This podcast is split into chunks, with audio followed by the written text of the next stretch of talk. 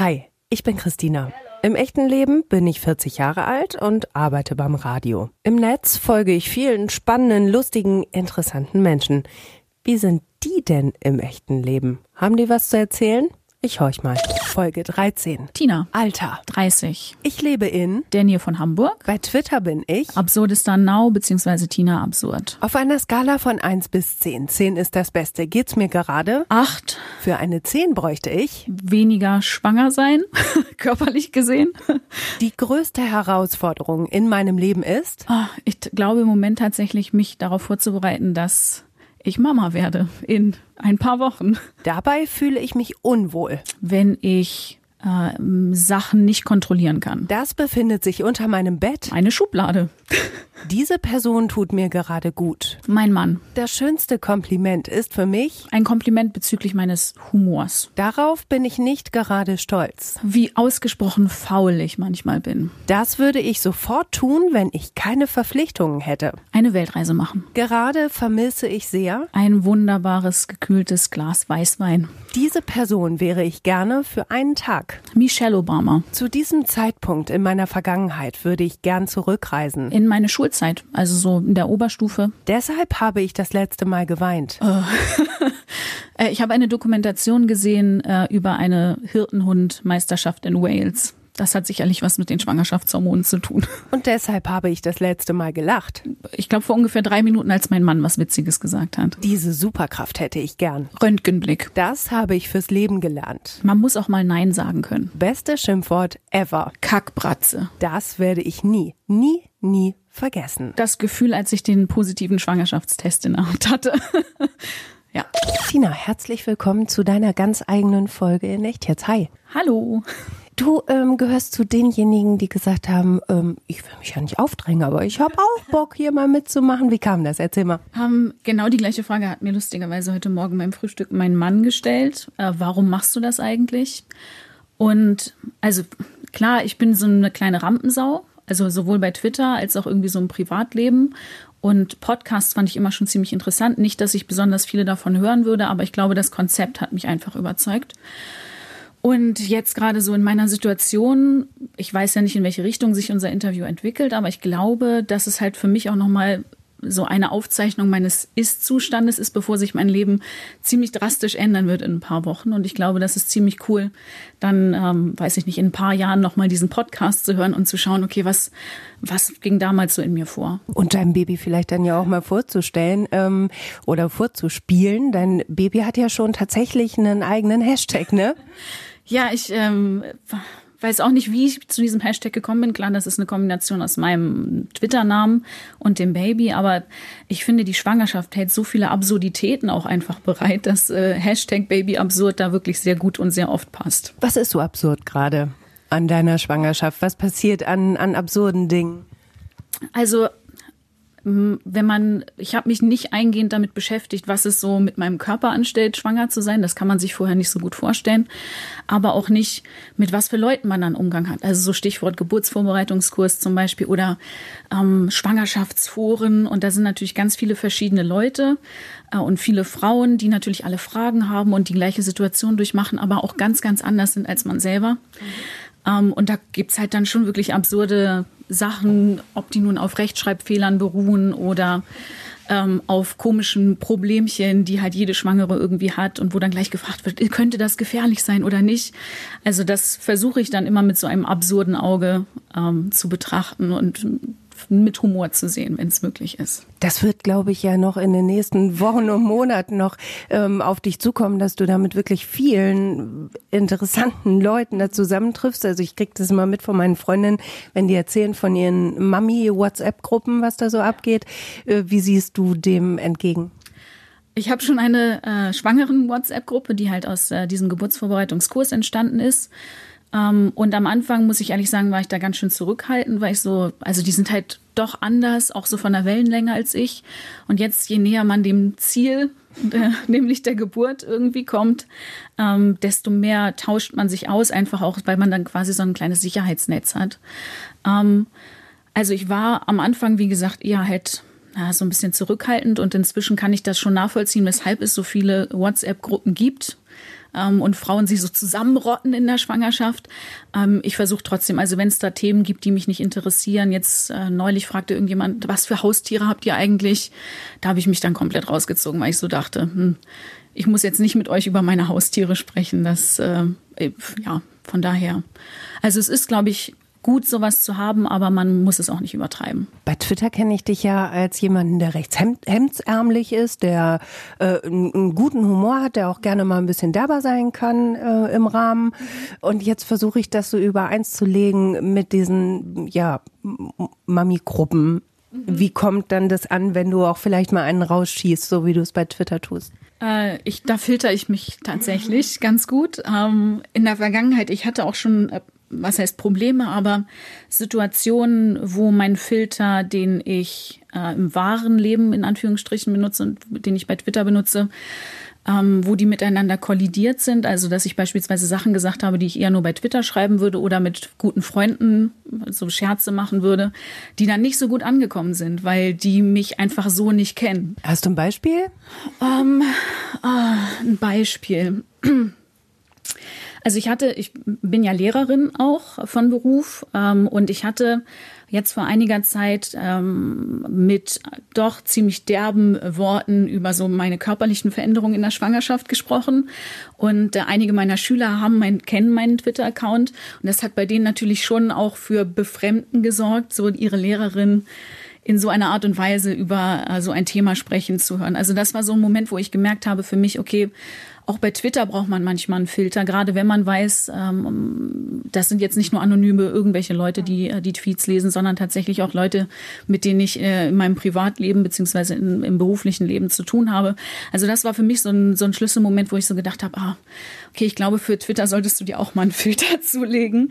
Ja, und äh, seitdem versuche ich das, äh, was die Wortwahl angeht und teilweise auch so, was die Themenwahl angeht, mich ein bisschen zurückzuhalten. Aber ich glaube, ich bin nach wie vor sehr absurd und dem Namen treu geblieben. Ich glaube, ich habe jetzt gerade so ein kleines Raunen gehört bei unserer Hörerschaft. Oh, die Schüler kennen den Twitter-Account, weil ja nun ganz, ganz, ganz viele bei Twitter versuchen, ihre, ihre, ihr Paralleluniversum aufrechtzuerhalten und es nicht zu verquicken mit dem Real Life. Und dann, wenn es auch noch Schüler sind. Ja. Wie ist es für dich? Ähm, das habe ich nicht mit Absicht gemacht. Ich bin jetzt seit 2010 bei Twitter und ähm, habe die ersten paar Jahre mein Gesicht auch nicht gezeigt, habe dann irgendwann angefangen, mein Gesicht zu zeigen. Ähm, und ja, dann ist es halt irgendwann, also es war mir klar, dass es unvermeidlich ist, denn auch Schüler hängen bei Twitter rum, auch wenn das, die das meistens eher für uncool halten, die sind ja eher so bei Snapchat oder Instagram oder wie auch immer. Und so ist es halt irgendwie unvermeidlich gewesen. Ich habe es dann irgendwann mitbekommen. Also Schüler haben mich dann darauf angesprochen. Ähm, und äh, das war für mich dann schon im ersten Moment so ein Schock, weil ich immer so dachte, oh, Twitter, das gehört mir. Das ist so, das bin ich privat und da kann ich machen, was ich will. Und jetzt, wo ich weiß, dass Schüler das lesen, was ich schreibe, ist es halt tatsächlich irgendwie ein bisschen anders. Also ich versuche mich ein bisschen mehr zu reflektieren. Ich habe kurz darüber nachgedacht, mir einen zweiten Account mhm. zuzulegen ähm, und habe dann aber auch gedacht, nee, das bin ich aber nicht. Also ich meine, meine Schüler kennen mich aus dem Unterricht und ich habe nicht das Gefühl, dass ich jetzt im, bei Twitter wahnsinnig anders wäre als im Unterricht, außer dass ich vielleicht manchmal Wörter benutze äh, oder Themen anspreche, die ich halt im wahren Leben nicht ansprechen würde. Ähm, ja, von daher, es war im ersten Moment ein kleiner Schock, aber ich denke, ich kann damit ganz gut leben. Zumal ich da ja auch, weiß ich nicht, peinliche Fotos in komischen Kostümen von mir hochlade und ich habe damit absolut kein Problem, wenn Schüler das sehen. Ähm, und ähm, ja, also von daher, liebe Grüße, hallo Schüler, falls ihr das hören solltet. Ähm, ja, also alles, alles nach dem ersten Schock ist es jetzt für mich in Ordnung. Bei peinlichen Kostümen, da muss ich natürlich einhaken, weil ein ganz, ganz großes Thema für dich ist Schläferz. Mhm. Für alle, die Schläferz nicht kennen sollten, erklär doch mal bitte, was Schläferz ist. Schläferz sind die schlechtesten Filme aller Zeiten. Das äh, ist die Abkürzung dafür. Das ist eine Filmreihe, die auf Tele 5 läuft, also im Free TV. Und das wird moderiert von Oliver Kalkofe und Peter Rütten, zwei doch recht bekannten Komikern. Und ähm, das Konzept ist, dass äh, dort diese beiden Komiker einen Film aussuchen, der wirklich schlecht ist, der das den Namen auch verdient hat. Es kann ein alter Film oder ein neuer Film sein, klassischerweise so Sharknado zum Beispiel. Ähm, und äh, ja, dieser Film wird bei Tele5 gezeigt und in den Werbepausen, äh, wie beim Fußball auch, wird quasi analysiert, was diesen Film besonders schlecht macht, aber auf wirklich sehr, sehr witzige Art und Weise. Und ein weiterer Grundpfeiler des Schläferns ist äh, das Trinkspiel, an dem ich ja im Moment nicht teilnehmen kann, äh, mich trotzdem amüsiere. Und äh, ja, es ist halt dieses, also man trifft sich mit Freunden, äh, auch ich treffe mich ab und zu mit Freunden, aber in Bielefeld habt ihr ja die größte, mhm. äh, den größten Schläferz-Fanclub, muss man ja sagen. Hallo Sektion Bielefeld. Ähm, die sich wirklich kostümieren und dann mit 10, 15, 20 Leuten in einem privaten Wohnzimmer rumhängen und sich anlässlich des Films äh, anziehen und dekorieren und alles. Also es ist ein ganz, ganz großer Spaß. Mit Twitter wird das daraus, also ist daraus so richtig so eine Lagerfeueratmosphäre geworden mhm. mit zig hundert Leuten, die sich daran beteiligen. Also es ist absolut großartig und eins meiner liebsten und größten Hobbys. Ich habe dem Ganzen ähm, tatsächlich mal versucht, eine Chance zu geben. Im echten Leben arbeite ich aber im Radio und wir haben darüber berichtet, über Schläferz und über die Sektion Bielefeld. Grüße auch nochmal von mir. Ähm, und daraufhin habe ich mir das reingezogen mit meinem Mann. Und wir saßen beide vorm Fernseher und haben gedacht, Alter, mhm. das ist aber echt ein schlechter Film. Gutes Trinkspiel ähm, fand zumindest mein Mann ganz witzig. Ähm, aber man muss sich da schon irgendwie wirklich drauf einlassen und diesen Trash-Charakter daran auch irgendwie umarmen, oder? So ist es absolut. Ich habe äh, vor ein paar Tagen mit meiner besten Freundin drüber gesprochen, die da überhaupt nicht rankommt. Ähm, also ich habe sie natürlich auch gezwungen, Schläferz mit mir zu gucken, ist ja klar. Aber sie, das ist absolut nicht ihr Ding. Ähm, sie geht dafür ganz gerne einmal im Jahr zum Schlagermove nach Hamburg. Und das macht sie, also sie hört keinen Schlager in ihrer Freizeit, das macht sie auch unter diesem Trash-Aspekt. Also was für sie so der Schlagermove ist, wo man sich auch lustig verkleidet, zu viel trinkt und schlechte Musik hört, ähm, ist für mich halt Schläferz, wo man sich lustig verkleidet, zu viel trinkt und schlechte Filme guckt. Genau. Und es ist das Gruppengefühl. Ihr fahrt ja auch tatsächlich irgendwie nach Berlin zu Premieren und all so ein Schnick und dann in, in Plakaten bei uns in Bielefeld, auf Plakaten, äh, bei uns in Bielefeld, da hingen tatsächlich Plakate, äh, da warst du auch drauf, ne? Mhm. Da bin ich jeden Morgen dran vorbeigefahren, wenn ich ins Parkhaus gefahren bin, äh, habe ich dich gesehen. Warst du, das, warst du der Hai? Ja, äh, der Hai war ich. genau, ja, ähm, Tele5 hatte uns äh, kontaktiert, ähm, weil die eine Werbekampagne für die neue Schläferz-Staffel machen wollten und waren durch Twitter auf uns aufmerksam geworden und haben dann gefragt, ob ähm, ich und dann noch drei weitere von der Sektion Bielefeld nicht Lust haben, für Schläferz Werbung zu machen. Und da mussten, mussten wir wirklich nicht lange gebeten werden. Das mhm. war ein ganz großer Spaß. Und äh, ich wohne nicht in Bielefeld, aber ganz Bielefeld ähm, war laut Fotos und Berichten wirklich plakatiert mit uns unseren Gesichtern und unseren schlechten Kostümen. Und ja, es war absolut großartig. Also an dieser Stelle vielleicht auch mal schöne Grüße an die Macher von Tele5. Ähm, überlegt euch mal ein paar Goodies für diese Menschen, die äh, kostenlos Marketing für euch machen. Ist es ja auch, ne? Ähm, ja, also ich muss dazu sagen, kostenlos was nicht. Also wir ah. haben für, für diese Kampagne tatsächlich äh, auch äh, eine Bezahlung erhalten und als Riesendankeschön, und ich glaube, das war uns eigentlich am wichtigsten, halt diese Riesenparty, diese Schläferzparty letztes Jahr, ähm, anlässlich der neuen Staffel mit diesem Spice Girls Film, wo dann wirklich zig hundert Leute ähm, in Bielefeld feiern konnten, zusammen mit, äh, ja, den, mit Olli, äh, Olli Kalkofe und Peter Rütten und den Tele 5 Leuten. Also das war wirklich absolut großartig. Also das muss man auch mal sagen. Ich kenne eigentlich auch keinen anderen Fernsehsender, wo es diese, diesen Kontakt, also diesen recht engen Kontakt zwischen Zuschauern und, und, äh, und dem Sender gibt. Also die meisten Sender sind ja eher sehen, vom Gefühl her sehen die die Zuschauer eher so als, als dummes Glotzvieh, mhm. ne, das irgendwie die Werbung gucken soll und darüber, darüber finanzieren die sich. Natürlich macht Tele5 das auch, die mhm. brauchen die Werbung auch. Ähm, aber ich glaube, da ist noch da ist noch Herzblut und da ist noch so ein bisschen Liebe dabei.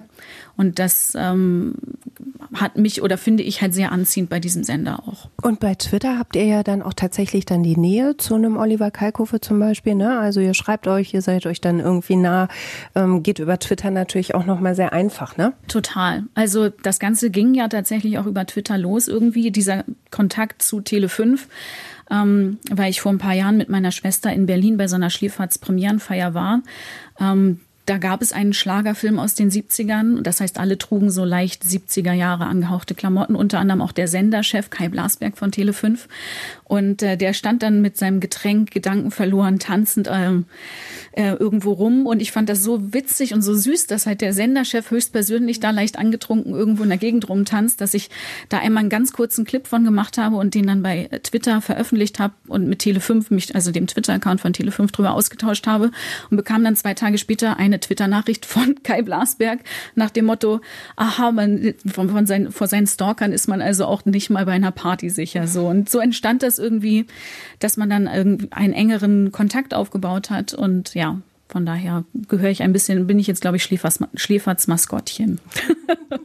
ja, also ich glaube das tatsächlich auch, weil ähm, die Leute, mit denen ich in Bielefeld Kontakt habe, die auch mit Schläferts mhm. verbunden sind, haben auch schon gesagt, oh, du musst Tina unbedingt nach Schläferts fragen.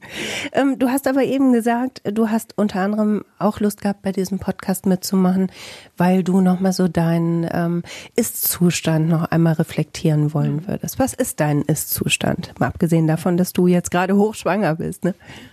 Ähm, ja, ähm, mein Ist-Zustand im Moment, ich bin hochschwanger, in ein paar Wochen kommt mein erstes Kind zur Welt. Das heißt, ich weiß jetzt eigentlich schon, dass mein Leben, so wie ich es bisher immer kannte, sich total verändern wird.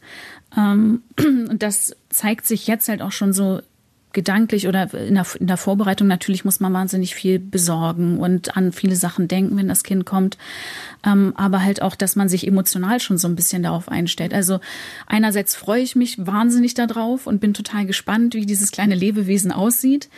Ähm, und dann macht man sich natürlich aber auch Gedanken, bin ich dann eine gute Mutter und zweifelt auch so ein bisschen an sich selbst. Also da bin ich auch ganz ehrlich, ähm, dass solche Phasen habe ich auch immer wieder. Und dann auch irgendwie so den, Ein, ähm, den Einfluss, den das alles so auf den Beruf nimmt. Also ich war immer mit von ganzem Herzen Lehrerin und habe jetzt in der Schwangerschaft gemerkt, wo wirklich die Energielevel total äh, weit unten waren ähm, und ich auch körperliche Beschwerden hatte teilweise, dass jetzt schon, obwohl das Baby noch nicht mal da ist, es nichts gibt, was mir wichtiger ist als dieses Baby. Also nicht mal mein Beruf, der mich bisher immer komplett ausgefüllt hat.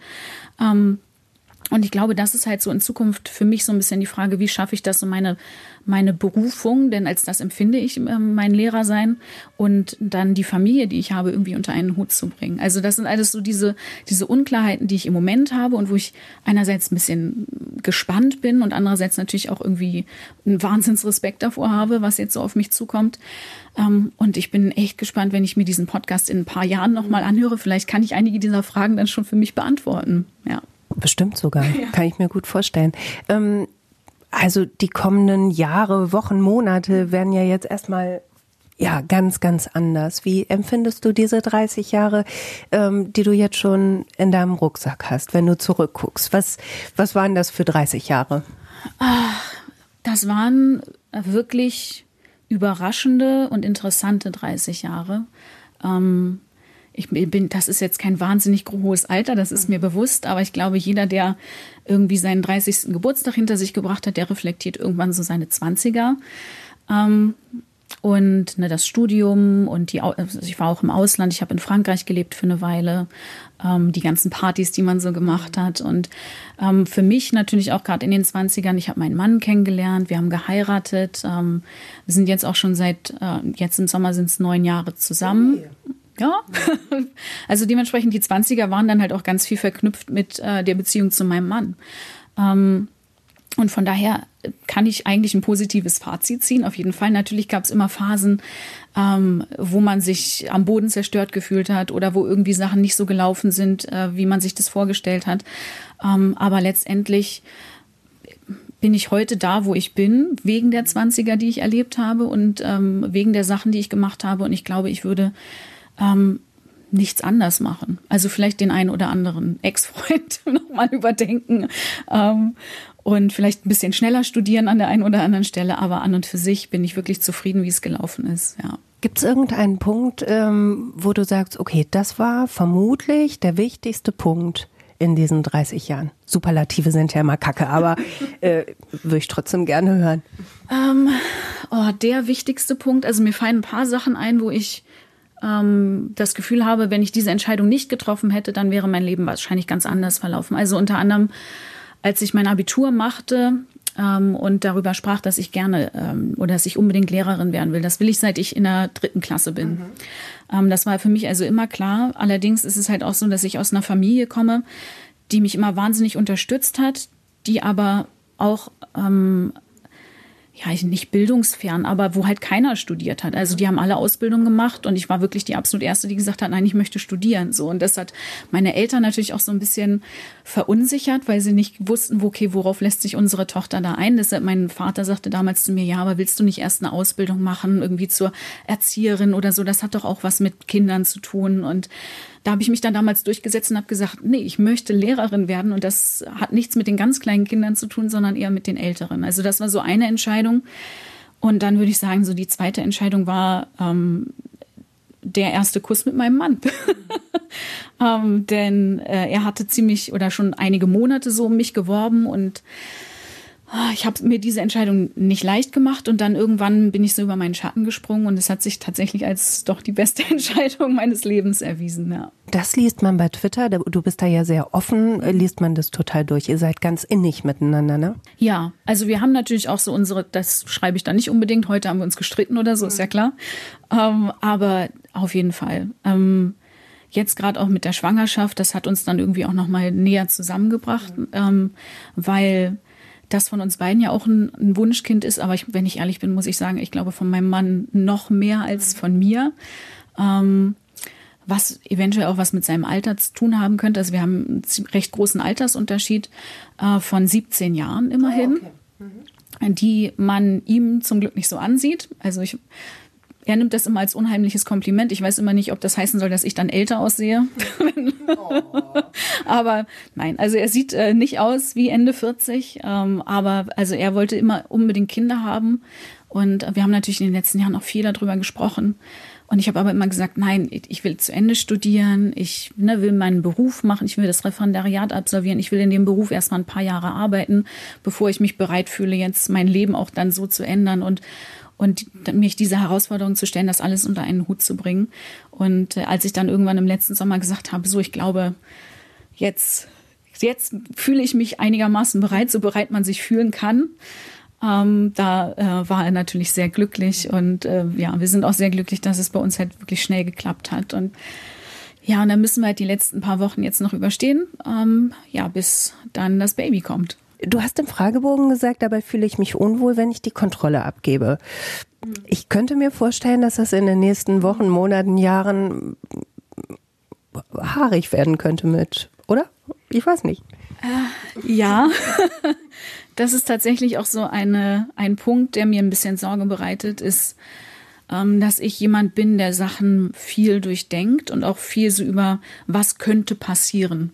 Also jetzt gerade in der Schwangerschaft, ne, was die Geburt angeht und so weiter und so fort. Ich belese mich wahnsinnig viel, weil ich das Gefühl habe, ich möchte vorbereitet sein. Und wenn ich dann so einen kleinen Wurm habe, dann ist es mit Vorbereitung nicht viel her. Ähm, denn ja, das mit Kindern denke ich, also ich sehe es ja jetzt in der Schule auch, das sind nicht meine eigenen Kinder, aber da habe ich dann auch 28 von denen sitzen und die reagieren immer absolut unvorhergesehen und man muss irgendwie spontan sein. Das kann ich auch. Aber ich glaube, beim eigenen Kind hätte man schon gerne das Gefühl von, ich habe das im Griff und ich habe irgendwie die Kontrolle. Aber mir ist auch bewusst, dass es Momente geben wird, ähm, wo ich die Hände über den Kopf zusammenschlage und denke, was passiert hier eigentlich gerade? Ähm, ja, also dementsprechend, das ist eine Sache, von der ich weiß, an der, daran muss ich arbeiten und ich denke, äh, das Kind wird mir ganz schön dabei helfen. Ja. Ganz bestimmt sogar. Was passiert denn, wenn du die Kontrolle verlierst, wenn, ähm, wenn du eine Situation dann eben nicht ähm, durchplanen kannst? Was, was macht das mit dir? Also mein Stresslevel steigt tatsächlich, mhm. mein Puls steigt auch. Und ähm, oft muss das dann mein Mann ausbaden. Ich werde dann auch ziemlich grantig manchmal. Richtig zickig oder? Äh? Oh ja, also jetzt im Moment habe ich eine gute Entschuldigung, es sind die Hormone. Mhm. Äh, aber ich war auch vor der Schwangerschaft schon gerne mal zickig, ja. Also wie gesagt, nicht mit fremden Leuten in der Regel, ähm, sondern wenn dann halt mit wirklich engen Freunden, aber vor allem so in Gegenwart meines Mannes. Ähm, und er kann das wirklich gut ab und äh, verarbeitet das und verkraftet das auch gut und er schafft es dann auch, mich da so rauszuholen und mich wieder zum Lachen zu bringen. Aber er nimmt mich dann manchmal auch zur Seite und sagt, du, das war jetzt heute die Zicke. Und wie ist es dann? Also kannst du auch laut werden dann? Durchaus? Kommt da so ein Temperament dann durch, oder? Hm, also schreien tue ich eigentlich in der Regel nicht. Also wenn ich jetzt, wenn wir uns streiten oder sowas, dann sind das eher hitzige Diskussionen. Ähm, ich bin halt auch jemand, der wirklich wahnsinnig wortverliebt ist und auch recht wortgewandt ist. Also ich versuche dann meinen Mann in Grund und Boden zu diskutieren ähm, oder halt auch Wörter auf die Goldwaage zu legen, Sachen, die er gesagt hat und dann ähm, analysiere ich das in meinem Kopf in ungefähr drei Millisekunden, äh, was für verschiedene Bedeutungsebenen das jetzt hat. Und dabei wollte er eigentlich was ganz anderes sagen. Es klingt nicht ganz unanstrengend, ehrlich gesagt. Ja, in der Tat. Also äh, es gibt bestimmt ähm, Frauen, mit denen ist es weniger anstrengend, verheiratet zu sein. Ähm, aber gut, äh, ich glaube, er ist ganz zufrieden. Das wollte ich jetzt auch gar nicht in Abrede stellen. Ganz im Gegenteil, jeder hat ja seine Mucken, ist doch ganz klar. Aber Humor, hast du gesagt, ist auch einfach ein extrem wichtiges Ding äh, bei dir, ne? Total. Ähm, ja, ich lache unheimlich gerne. Das habe ich als Kind immer schon gerne gemacht und das kommt so ein bisschen auch von meinem Vater. Mein Vater hat ähm, wenn wir Abendbrot gegessen haben, äh, immer so lange Quatsch gemacht, bis mir der Apfelsaft aus der Nase gelaufen ist. so. Ähm, und äh, ja, es, es war, bei uns wurde zu Hause wurde viel gelacht. Ich komme aus einer ähm, oder ich habe eine sehr große Verwandtschaft, die halt auch wirklich laut ist und, und wo wirklich auch viel so auf Entertainer-Qualitäten Wert gelegt wird sozusagen. Und ähm, ja, letztendlich glaube ich, ist das auch ein Aspekt des Lehrerseins, der mich so anspricht, ist halt, man ist da so, man kann eine Art Entertainer sein. Das ist natürlich von der Persönlichkeit abhängig, aber ich mache das eigentlich total gerne, dann auch Späße zu machen oder Sprüche zu machen und mit den Schülern einfach zusammen zu lachen. Ich mache kein Comedy-Programm aus, keine Sorge. die Schüler lernen schon auch bei mir. Ähm, aber einfach, ja, lachen und auch im Privatleben gemeinsam lachen mit Freunden oder auch mit meinem Mann ist einfach wahnsinnig wichtig. Naja, und als Lehrerin hast du ja auch tagtäglich eigentlich eine Bühne, ne? Also du stehst vorne und sagst, hey, hier bin ich. Heute gibt es, äh, was unterrichtest du? Ähm, ich unterrichte Englisch, Französisch und darstellendes Spiel. Mhm. Also auch Fächer, wo wirklich es ganz viel auf Sprache und Sprechen auch ankommt. Ähm, ja, und es ist äh, manchmal, manchen Leuten habe ich schon gesagt, also Lehrer sein ist im Prinzip super cool, weil das Publikum kann nicht weglaufen. das ist ja auch schön. ähm, ja, und es, es stimmt. Also ja. die können sich nicht wehren. Das ist natürlich, sorry, auch ein bisschen un, äh, unfair den Schülern gegenüber, ähm, dass ich ihnen da so ein bisschen meinen Humor aufzwinge. Aber ähm, ja, keine Ahnung, ob sie lachen, weil sie eine gute Note haben wollen, aber ich glaube schon, dass wir uns eigentlich ganz gut verstehen. Aber aus meiner Schulzeit kann ich mich schon erinnern, die Lehrer, mit denen du halt auch mal Späßchen machen konntest, ähm, die waren dir schon immer nah und da hast du auch Bock, einfach dann äh, mitzuarbeiten im, im Zweifelsfall. Ne? Also ist dann ja auch ein guter Nebeneffekt für, für dich und auch für die Schüler. Ja, absolut. Lachen motiviert ja auch ungemein. Mhm. Ähm, einer aus der äh, Twitter-Lehrer-Bubble, sag ich mal so, hat auch geschrieben, dass äh, eine Unterrichtsstunde, in der nicht gelacht worden ist, ist keine gute Unterrichtsstunde. Das mag nicht auf jeden Lehrer zutreffen, aber ich empfinde das eigentlich genauso. Klar gibt es manchmal Stunden, wo sich das nicht anbietet, wo man wirklich ganz ernsthaft arbeiten muss. Ähm, aber es ergibt es sich eigentlich immer die Möglichkeit, dass man irgendwie einen lockeren Spruch einmal zusammen lacht und ja, und dann ist eigentlich das, die Atmosphäre schon irgendwie geschaffen, auch so eine ja, es hat ja auch was mit Respekt zu tun irgendwie. Also wenn ich, ich, ich, über Sachen lache, die die Schüler sagen oder die Schüler über Sachen lachen, die ich sage, dann schafft das ja irgendwie so eine Vertrauensbasis auch, auf der man arbeiten kann. Und dementsprechend würde ich mich dem äh, Spruch des Twitter-Kollegen da wirklich anschließen. Ich bin gerade da ein bisschen dran hängen geblieben an diesem Lehrer. Twitter-Filterblase. Es war mir gar nicht so richtig bewusst. Also es ploppen auch in meiner Timeline immer wieder Lehrer auf oder Lehrerin. Ähm, aber ja, es gibt tatsächlich wahrscheinlich so eine richtige Blase, ne? Wie für alles. Ja, genau. Also es gibt bestimmt hunderte von Lehrern bei Twitter. Ähm, die meisten äh, machen das anonym, also die haben dann auch kein Foto. Ich glaube, äh, Julian zum Beispiel, Miss Schnuck. Mhm, aus der Folge 4. Genau. Ähm, die zeigt auch nur ihre Augen, einfach um auch diese Anonymität ein bisschen zu wahren, was ich auch wirklich nachvollziehen kann. Ähm, und ja, es ist irgendwie, man hat dann irgendwie, also ich beispielsweise habe irgendwie so 20 oder 30 Lehrer, ähm, denen ich auch so folge, dass ich dann ab und zu alle paar Tage mal denke, Mensch, ich weiß ja gar nicht mehr, wie es bei XY gerade steht. Und das hat aber nicht nur was tatsächlich mit ihrem äh, Lehrerdasein zu tun oder die beruflichen Einsichten, die die über die sie twittern, sondern auch so mit deren Privatleben, für das man sich dann irgendwie interessiert. Ne? Also man hat diese Gemeinsamkeit des Lehrerseins und des Twitterns und ähm, ja, und dann wird einem irgendwann bewusst, dass es halt nicht nur Twitter ist, sondern dass man sich wirklich dafür interessiert, was jetzt bei denen auch privat gerade passiert. Gerade wenn es irgendwelche um, großen Umwälzungen sind oder irgendwelche ähm, Sachen beispielsweise bei ähm, Julia oder Miss Schnuck äh, mit ihren Söhnen, was ja manchmal nicht ganz so einfach ist. Und da gucke ich dann alle paar Tage, okay, was gibt's Neues und hat sich das irgendwie zum Guten gewendet oder was ist da jetzt gerade los? Ja. Ja, schon irre, ne? Was ja. Twitter mit uns macht. Ähm, die nächsten Monate ähm, Weißt du schon, wie du mit Twitter verfährst, wenn ähm, Baby Absurd da ist? ähm, ich habe mir noch keine großen Gedanken darüber gemacht. Ich habe eben gerade im Auto so überlegt, ähm, Sage ich Twitter Bescheid, wenn die Wehen losgehen? Die Antwort ist nein. Denn sonst weiß ich sicherlich schon, dass ich mich vor Nachrichten äh, und Replies kaum retten könnte, nach dem Motto, wie sieht's aus, wie sieht's aus, wie sieht's aus? Push it, push it real good. Genau. Push it real good. Danke. Liebe Grüße nochmal an Dominik, alias Schreibblockade. Ja, ähm, von da, also ich weiß, dass ich keine Fotos von dem Baby äh, ins Internet stellen werde.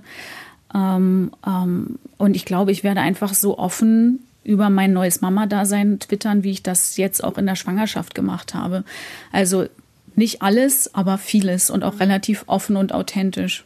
Von Nadine aus Folge 9 weiß ich, ähm, für sie war Twitter gerade als die Kleine noch ganz klein war, total wichtig, weil die nicht gut pennen konnte. Mhm. Ähm, und bei Twitter ist halt immer einer wach. Das ist ja wirklich schön, ne? Also mal gucken, zu welchen Tages- und Nachtzeiten du dann die Leute erreichst. Ja, und mal gucken, ob äh, Schlafmangel irgendwas mit meinen Tweets macht. ähm, da bin ich auch gespannt, äh, ob, äh, wenn ich dann irgendwie morgens aufwache und ich nachts um drei irgendwas getwittert, getwittert habe, ob ich dann das lösche oder de mir denke, mein Gott, was war denn da los? Ja, schauen wir mal. Also ich bin absolut gespannt, ähm, wie das mit dem Baby läuft natürlich und auch wie sich das mit Twitter so vereinbaren lässt. Du hast im Fragebogen gesagt, als Superkraft hättest du gerne einen Röntgenblick. Warum? Oh, ich muss ehrlich sagen, das ist ja eher so der Klassiker. Ähm, und Röntgenblick, da sind wir wieder bei Kontrolle. Also ich glaube, so ein Röntgenblick, wenn man, also damit meine ich halt so durch Wände gucken, wenn man das möchte, jetzt nicht jemanden röntgen und die Knochen sehen, sondern ähm, so durch Wände schauen, das würde einem sicherlich noch mal mehr Kontrolle über Situationen geben. Und ich bin ja auch wahnsinnig faul, habe ich ja auch schon gesagt.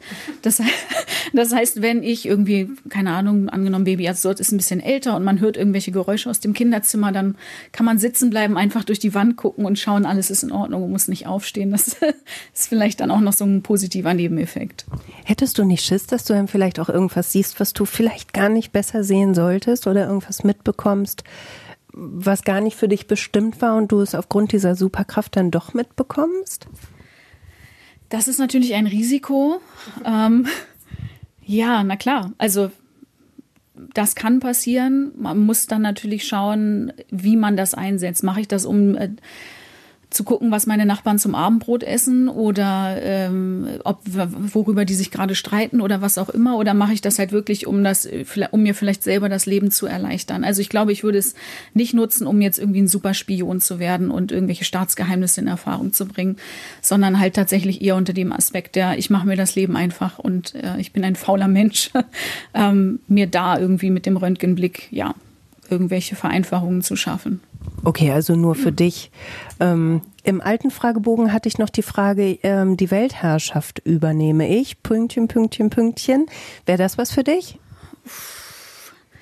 Mm, ich mag es, Kontrolle zu haben, aber ich glaube, das würde mich stark ängstigen. Also ähm, ich würde mir die Weltherrschaft vielleicht teilen mit ein paar Leuten. Meinetwegen auch Leuten von Twitter, die ich mir dann aussuche. Dann gibt es Minister für verschiedene Sachen. Oh ja, komm, das spielen wir mal durch. Wer, wer macht welchen Job? Uh, wer macht welchen Job? Ähm, wer macht welchen Job? Also für äh, Finanzen, wer würde einem da einfallen? Ich glaube, ich würde als Finanzminister meinen Mann nehmen. Das äh, Amt hat er bei uns quasi jetzt auch schon inne, so ein bisschen, zumindest was Versicherungen und so angeht. Er ist, er ist zwar bei Twitter, aber sein Account ist inaktiv, deshalb nenne ich den jetzt hier auch nicht. Ansonsten, wer soll, würde da mit reingehören? Also auf jeden Fall äh, Miss Schnuck, mhm. denn ähm, ich finde die einfach unfassbar äh, mitfühlend und sehr empathisch. Und ich glaube, das ist, wenn man eine Weltherrschaft innehat, eine der Schlüssel ähm, äh, Eigenschaften, die man so mitbringen sollte. Ähm, ansonsten gibt es halt auch wahnsinnig viele Leute, die einfach für den Spaßfaktor zuständig sind. Also da denke ich an so Schläfertsleute zum Beispiel, ähm, Miss Perla, äh, beziehungsweise ich glaube, sie heißt jetzt Tante Horst mhm. oder so. Ähm, sie auf jeden Fall auch eine sehr lustige äh, Schläferzerin. Ähm, ja, und halt auch, also tatsächlich viele von den kleinen Accounts. Also ich bin halt auch jemand, ganz vielen von den großen Accounts folge ich gar nicht oder die habe ich auch gar nicht so auf dem Schirm, weil ich mir so eine, so eine kleine Bubble aufgebaut habe aus vielen eher so kleineren Accounts, die mindestens genauso lustig sind und auch mindestens genauso viel zu sagen haben. Ähm, und ich glaube, gerade so die kleineren Accounts in Anführungsstrichen, wenn die mit der Weltherrschaft betraut werden, dann ähm, glaube ich, läuft die Welt auf ein ganz gutes Ende zu. also vielleicht läuft es dann sogar besser, als es im Moment der Fall ist zum Thema groß und klein. Ähm, ja. Und ich meine jetzt Accounts, ne? Nicht das, was ihr schon wieder denkt, groß und klein. Ähm, das ist und bleibt ja einfach ein total großes Thema. Ich ja. habe äh, einen angehefteten Tweet in meinem in echt. Äh, jetzt Podcast, wo ich sage, es ist mir Latte, ob ihr 50 oder 50.000 Follower habt. Eine Geschichte hat jeder zu erzählen. Es ist aber trotzdem einfach ein Riesenthema. Mhm. Warum ist das so? Ähm, ich glaube, das ist so eine gewisse Instagramisierung ähm, unseres Selbstwertgefühls. Ähm, also bei Instagram ist ja dieses, wie viele Follower hast. Und das ist insbesondere etwas, was ich bei meinen äh, Schülern auch beobachte und äh, worüber die auch viel so irgendwie ihren Wert definieren und auch ihr Selbstwertgefühl so ein bisschen definieren. Ne? Also wer mehr Follower hat, wer bekannter ist, der ähm, hat ein gutes Gefühl. Und ich glaube, ich, ich habe neulich gelesen, dass es auch so wissenschaftlich erwiesen ist, je mehr Follower man hat und man sieht, okay, ähm, das wächst an und das wird mehr, desto besser fühlt man sich. Das ist, ähm, da werden irgendwelche Hormone ausgeschüttet und man kann gar nichts dagegen tun, als dass man sich irgendwie bestätigt fühlt. Ähm, und ja, das ist halt bei Twitter, glaube ich, genauso. Es ist nicht ganz so extrem. Bei Instagram hat das nur mit dem Optischen zu tun. Bei Twitter hat es damit zu tun. Deshalb liebe ich Twitter auch so, dass du halt mit Wörtern überzeugst oder mit Humor oder mit Einsichten oder wie auch immer. Auf jeden Fall etwas Wortbasiertes. Aber ähm, ja, ich bin davor auch nicht gefeit. Also ich habe ja auch mal klein angefangen, in Anführungsstrichen, ähm, und weiß noch, dass ich am Anfang irgendwie mit 50 Followern immer so aufgeblickt habe zu den anderen, die dann schon 800 hatten und, und so dachte, boah, Mensch, wenn ich mal 800 Follower habe, gut, das war jetzt dann halt auch vor acht Jahren oder sowas. Ähm, heute merke ich, dass mir das gar nicht so wichtig ist dass es mir eher so darum geht, die Sachen zu sagen, die ich zu sagen habe. Aber ich habe hab auch durchaus äh, Phasen gehabt, wo ich wirklich danach gestrebt habe, irgendwie möglichst viel Follower zu kriegen. Mhm. Weil das halt eine Bestätigung ist, nicht nur für die Themen oder für einen selber, was die Themen angeht, die man so bespricht, sondern halt auch die Art und Weise, wie man darüber spricht. Also, dass man lustig ist beispielsweise. Und das habe ich ja auch gesagt. Das schönste Kompliment, das man mir machen kann, ist, dass ich lustig bin oder dass, dass man ähm, meinen Humor mag. Und dafür ist Twitter natürlich dann auch, das ist eine schöne Bestätigung, wenn man was Lustiges twittert oder irgendein, ist es einem was Witziges passiert und man bereitet das bei Twitter auf. Ähm, und dann finden das andere Leute auch gut. Das ist natürlich ein tolles Gefühl. Ne? Aber ähm, ja, dieses Elite in Anführungsstrichen finde ich an und für sich total schwachsinnig. Also wie gesagt, ich sehe es so wie du, jeder, egal wie groß oder klein der Account ist, äh, hat was zu erzählen und hinter jedem Account stecken halt auch richtige Menschen und gerade hinter den kleinen Accounts, die lassen das noch viel öfter zu, dass du den Menschen dahinter siehst und bei den großen die sind dann nur witzig und schreiben dann nur witzige Sachen. Und da weiß ich dann manchmal überhaupt gar nicht, was für ein Mensch ist das dahinter. Und deshalb, wie gesagt, folge ich den meisten Großen gar nicht, weil mir da diese Authentizität, diese Offenheit irgendwie ein bisschen fehlt, die ich, ich selber bei Twitter äh, irgendwie vertrete. Ähm, und die mir halt auch irgendwie bei Leuten wichtig ist, denen ich folge und die ich lese. Ich glaube, ähm, ich bin letztens mal bei meiner eigenen Naivität erwischt worden, als mir jemand erzählte, ähm, wie viele Leute in ihren Entwürfen fächern ihre Tweets durchdesignen. Ja. Die Variante war mir noch ehrlich gesagt nicht in den Kopf gekommen, ähm, weil wenn ich was twitter, dann kommt das halt irgendwie so aus mir raus. Gut, deswegen habe ich wahrscheinlich auch nur so wenig Follower. Ähm, aber die Art und Weise, sich dann irgendwie was zu designen, was irgendwie geil klingt, ist eine Variante, will ich nicht verurteilen, aber ähm, ich hatte es für mich nicht auf dem Schirm. Wie ist das bei dir? Ich mache das auch grundsätzlich nicht. Also ich manchmal sitze ich schon irgendwie zehn Minuten an einem Tweet, aber das hat damit zu tun, dass ich so unfassbar wortverliebt bin und es mir wichtig ist, dass die Rechtschreibung stimmt und die Komma, Kommata stimmen etc. Das ist für mich der größte wirklich der, der, äh, ähm, die größte Scham, wenn ich einen raushaue und dann merke ich drei Stunden später, oh Gott, da ist ein Fehler drin, dann würde ich das am liebsten wieder löschen. Naja. Ähm, aber ja, es gibt tatsächlich Leute, die gucken auch auf die Uhrzeit, weil die sich denken, okay, jetzt ist morgens um 8.30 Uhr, da ist ja keiner bei Twitter, da kriege ich nicht so viele Likes. Deshalb stelle ich das gleich mal heute Abend irgendwie um 19 Uhr rein, wo mehr Leute das lesen. Das ich, ich lerne so viel dazu hier. Ich lerne so viel dazu. Also das äh, finde ich auch, das nimmt Twitter halt total irgendwie seine Spontanität und auch, wie gesagt, das Authentische, was ich finde, was Twitter halt total ausmacht. Ähm, ich kann mir das auch nicht vorstellen. Ich habe ein paar Sachen in meinem Entwürfeordner, die aber mit dem Filter zu tun haben. Also, ne, dieser, meine Schüler lesen das auch. Mhm. Ich habe jetzt was Lustiges geschrieben, aber ich tue das mal lieber in den Entwürfeordner und gucke in drei Stunden nochmal drauf, mhm. ob ich dann immer noch glaube, dass das in Ordnung ist und dass auch meine Schüler das von mir wissen können und lesen können. Also, das ist so der Moment, wo ich den Entwürfeordner benutze. Und ansonsten einfach, weil ich mit meinem Handy überfordert bin und dann immer auf Speichern gehe, statt auf Löschen. Also ich glaube, ich habe 20 äh, Tweets in meinem Entwürfeordner und äh, 19 davon sind Satzfragmente, weil, weil, wie gesagt, ich auf meinem Handy was Komisches gedrückt habe. Ich finde das auch gar nicht schlimm. Also, ne, wenn, wenn jemand irgendwie auch einen Tweet ja, durchdesignt, dann gibt er sich viel Mühe. Also ich will das gar nicht verurteilen. Jeder Jack ist anders. Ich glaube, da muss man für sich ja. einfach gucken. Ähm, du streichst dir gerade über deinen Bauch. Alles okay mit Baby? Ja, das hat einfach auch tatsächlich was Beruhigendes. Also das Baby schläft, es tritt mich gerade nicht, es ist auch nicht unangenehm. Ähm, aber ich glaube, das macht jede Schwangere einfach so unbewusst über den Bauch zu streichen, einfach um sich zu vergewissern, alles ist gut und alles wird auch gut. Ähm, ja, Jetzt, im, jetzt inzwischen ist die Kugel ja auch schon so groß, dass man definitiv sieht, dass ich schwanger bin. Ähm, ich war ja nie besonders dünn und deshalb gerade am Anfang der Schwangerschaft habe ich mir dann öfter über den Bauch gestrichen, damit die Leute nicht denken, ich hätte zu viel Kekse gegessen, sondern tatsächlich auch merken, ah, Moment mal, ich glaube, die könnte schwanger sein. Also ja. Du hast eben gesagt, es wird, glaube ich, ganz spannend, wenn ich ähm, in ein paar Jahren höre, diesen Podcast nochmal höre und vielleicht dem Baby sogar vorspiele. Ähm, wollen wir eine kleine Nachricht ans Baby machen? Okay, klar, gerne. Muss dann nicht, nur war so nur so eine Idee. Hast ja. Bock? Ja, super gern. Das könnte jetzt aber emotional werden. ja, heul ruhig, ich habe Taschentücher. Ja, super. Ähm, ja, hallo Baby. Ähm, ich weiß zwar schon, äh, wie du heißen sollst, aber das verrate ich den Leuten jetzt noch nicht. Ähm, ja, ich freue mich unfassbar auf dich. Ich habe aber auch ganz, ganz große Angst.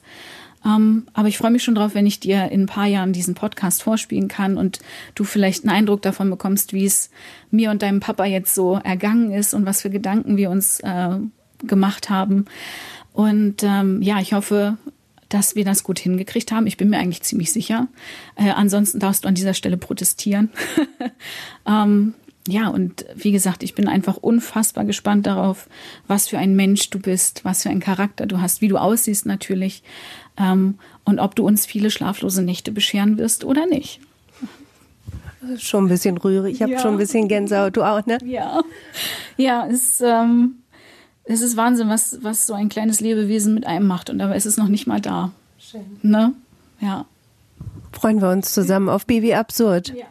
Tina, ich danke dir ganz, ganz herzlich und wünsche dir alles Gute und äh, dir da drin da in der Kugel auch. Hörst du? Ich grüße dich auch. Ich danke dir. Das war wirklich ein großartiges Gespräch. Dankeschön.